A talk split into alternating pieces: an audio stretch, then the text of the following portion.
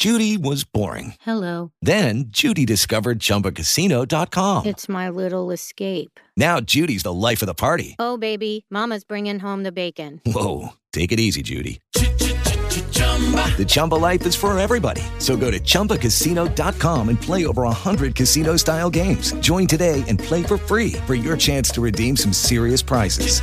chumba ChumbaCasino.com. No purchase necessary. Void where prohibited by law. 18 plus terms and conditions apply. See website for details. With the Lucky Land slots, you can get lucky just about anywhere. This is your captain speaking. Uh, we've got clear runway and the weather's fine, but we're just going to circle up here a while and uh, get lucky.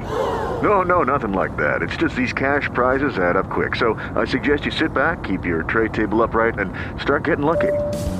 Play for free at LuckyLandSlots.com. Are you feeling lucky? No purchase necessary. Void where prohibited by law. 18 plus terms and conditions apply. See website for details. ¿Qué tal, amigas y amigos de la Ruta Verde? Les mando un fuerte saludo. Este caso que les voy a platicar en formato de podcast creo que es de los más extraños que he leído.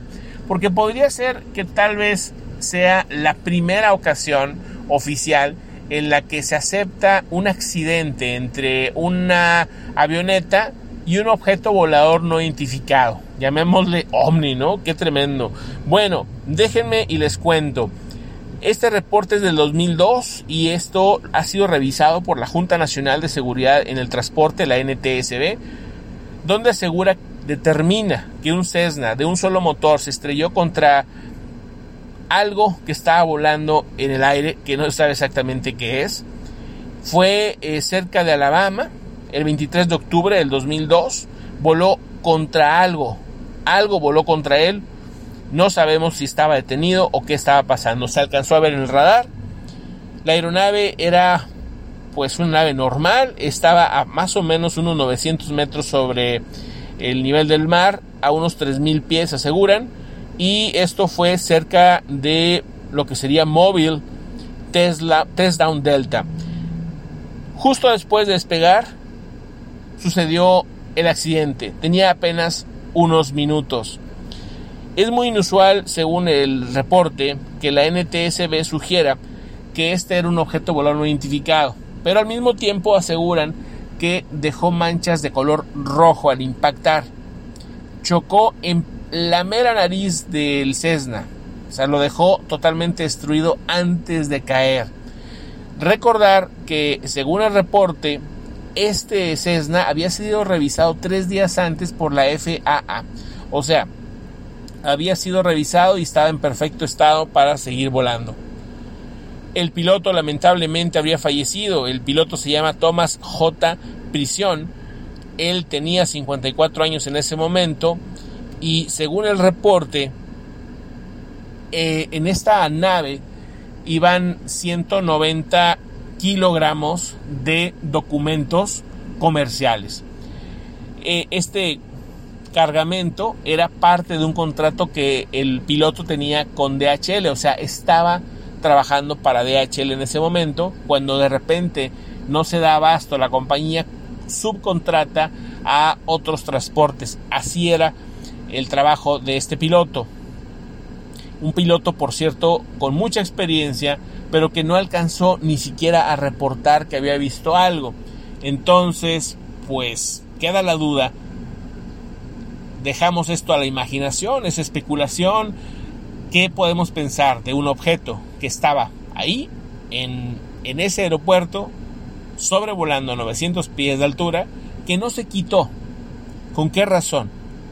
¿Por qué lo hizo? ¿Fue un error? El objeto, aseguran, tenía que haber sido de un buen tamaño para que el impacto fuera de esa manera. No es la primera vez que sucede, hay reportes en otros países similares.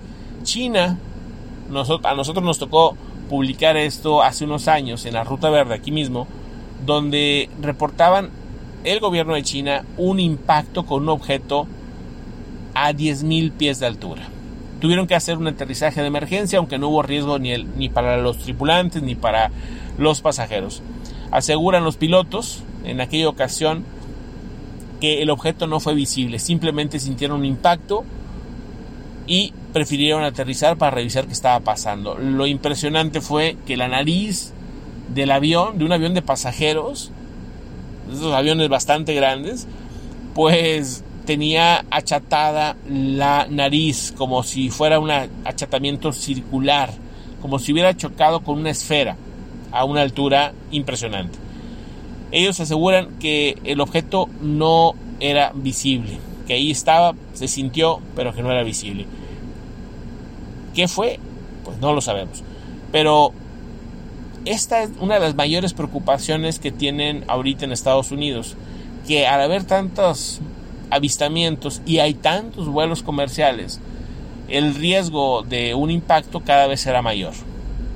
Tendrá que seguirse investigando sobre los WAPs, sobre estos fenómenos o objetos voladores no identificados, para determinar hasta dónde son un riesgo y, si es posible, de qué se trata esta enorme cantidad de avistamientos. Les mando un fuerte saludo. En esta ocasión salimos en versión podcast. Nos pueden encontrar en Spotify, en Google Podcast, obviamente en YouTube y en un montón de plataformas. Muchísimas gracias, que estén muy bien. Hasta luego.